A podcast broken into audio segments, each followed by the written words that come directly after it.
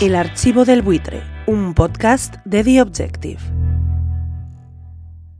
Esta semana ha comenzado a funcionar el gobierno de coalición de PP y Vox con consejeros de Vox en la Comunidad Valenciana y a la vez se mantiene el bloqueo en Murcia porque el presidente del Partido Popular de Murcia, el señor López Miras, no quiere nombrar consejeros de Vox. Quiere que le apoyen puntualmente la investidura, pero prefiere gobernar en minoría porque no quiere gobiernos de coalición porque no le gusta. Miren, nadie, nadie en esta región quiere que se repitan las elecciones. No. Es malo. Es malo para los ciudadanos y es malo para la región de Murcia. Pero al final serán ustedes los responsables si no comprenden que el voto del Partido Popular no es el voto de Vox. Cierto, el PP no es el voto de Vox, aunque seguramente la mayor parte de votantes de Vox sean antiguos votantes del Partido Popular, y es extraño que prefieras un apoyo puntual a un gobierno de coalición que te dé una estabilidad durante cuatro años. Y creo que también deberían tener en cuenta entre todas las encuestas que analizan, que la inmensa mayoría de votantes de Vox en la región de Murcia lo hicieron teniendo en cuenta y en previsión y de forma favorable, según decían las encuestas, a que yo fuera el presidente de la región de Murcia. Según dicen las encuestas y según decían los sondeos, la inmensa mayoría de los votantes de Vox querían que yo fuera el presidente de la región de Murcia. Jugando a ese juego, Sospecho que esos votantes de Vox, que según el líder del PP en Murcia, señor López Miras, querían que él fuera el presidente de Murcia, estoy casi seguro que preferían con Vox en el gobierno que sin él, por aquello de ser votantes de Vox, ¿no? Pero es una simple sospecha. De todos modos, ¿por qué tantas reticencias del señor López Miras a meter a Vox en su gobierno? Dice, no, es que a lo mejor le gustan los gobiernos en solitario. No, en el 2019 tampoco tenía la mayoría absoluta y también tuvo que pactar. En ese caso pactó con Ciudadanos. ¿Le puso reparos a Ciudadanos a meterle en su gobierno? No, metió a consejeros de Ciudadanos. Hizo un gobierno de coalición. Ya, hombre, a lo mejor es que había una diferencia. Sí, había una diferencia. Que eh, Ciudadanos tenía seis eh, diputados y Vox tiene nueve diputados. Y Ciudadanos con seis diputados tuvo cuatro consejeros. Uno de ellos vicepresidenta. Y en cambio, a Vox parece que no merece ni uno. Pero la cosa no quedó ahí, porque recordemos que el señor López Miras ha preferido apoyarse en tránsfugas, incluyendo una tránsfuga de Vox a la que puso de consejera, señora Campuzano, y en cambio ahora no quiere pactar con consejeros que siguen en Vox. Vamos a recordar un poco cómo fue la legislatura pasada en Murcia. Porque recordemos que justo cuando empezaba la campaña electoral se supo que condenaban a prisión al antecesor del señor López Miras, a su mentor político, el señor Pedro Antonio Sánchez Paz, condenado por el caso auditorio, y apenas se ha hablado del tema. La audiencia ha condenado a tres años de prisión y 17 de inhabilitación al expresidente Pedro Antonio Sánchez por la construcción del auditorio de Puerto Lumbreras. Me da la impresión de que se ha hablado poco de este caso por afectar a una comunidad como la de Murcia, me da la impresión de que si, por ejemplo, fuera condenado el señor Francisco Camps, que en estos momentos está en juicio, sí tendría mucha repercusión. Pero parece que la comunidad de Murcia, como le pasa también a la de La Rioja, son comunidades que no merecen grandes espacios de los telediarios. En aquel momento, el señor López Miras aparecía como el discípulo del señor Paz. Pero, como suele ocurrir en política, cuando se conoció la condena del señor Paz, el señor López Miras, actual líder del Partido Popular de Murcia y candidato a reelección, actuaba como si no conociera a este señor.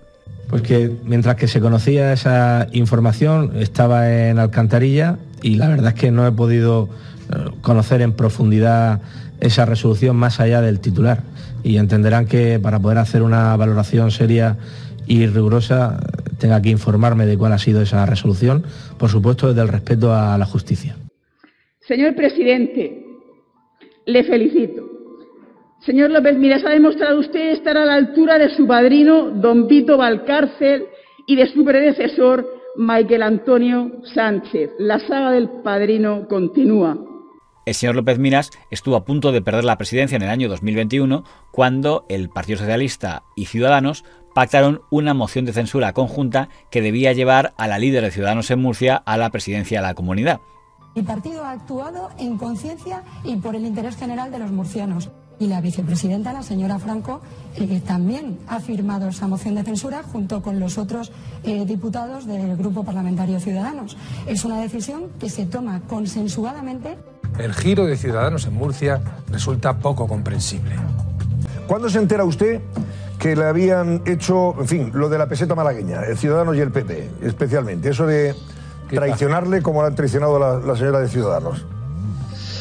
Bueno, anoche, en torno a la medianoche, a través de un conocido en común, con un concejal del Ayuntamiento de Murcia, de Ciudadanos, eh, me llaman y me comentan que esa misma noche han sido citados tanto los concejales como los eh, diputados de Ciudadanos en la sede de su partido, eh, que apareció allí el señor Cuadrado de Ciudadanos con las eh, dos mociones de censura impresas, tanto la de la comunidad autónoma como la del Ayuntamiento de Murcia, para que la firmasen todos los concejales y los diputados.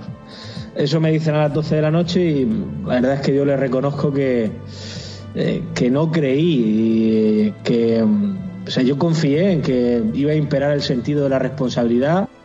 Aunque los números daban para aquella moción de censura, el entonces secretario general del Partido Popular, que también era de Murcia, el señor don Teodoro García Egea, se movió rápido y consiguió que tres diputados de Ciudadanos rompieran con el partido y se pasaran al PP a cambio de lograr consejerías. Anunciamos que votaremos en contra de la moción de censura porque estamos obligados a mantener nuestra palabra. No hay argumentos que justifiquen una moción de censura. Una moción que yo conocí el martes noche y que llega en el peor de los momentos posibles. Acabamos de asistir al mayor caso de corrupción política en la historia de la región de Murcia. Los seis diputados de Ciudadanos firmaron libre y voluntariamente en una reunión de más de dos horas en la que cada uno pudo expresar libremente lo que pensaba. Ninguno de ellos manifestó entonces estar en contra de esta moción de censura. Al contrario, comprometieron su voto a favor de la decisión del partido y durante dos días han ratificado constantemente esa voluntad. Se van, ¿no? Hasta luego.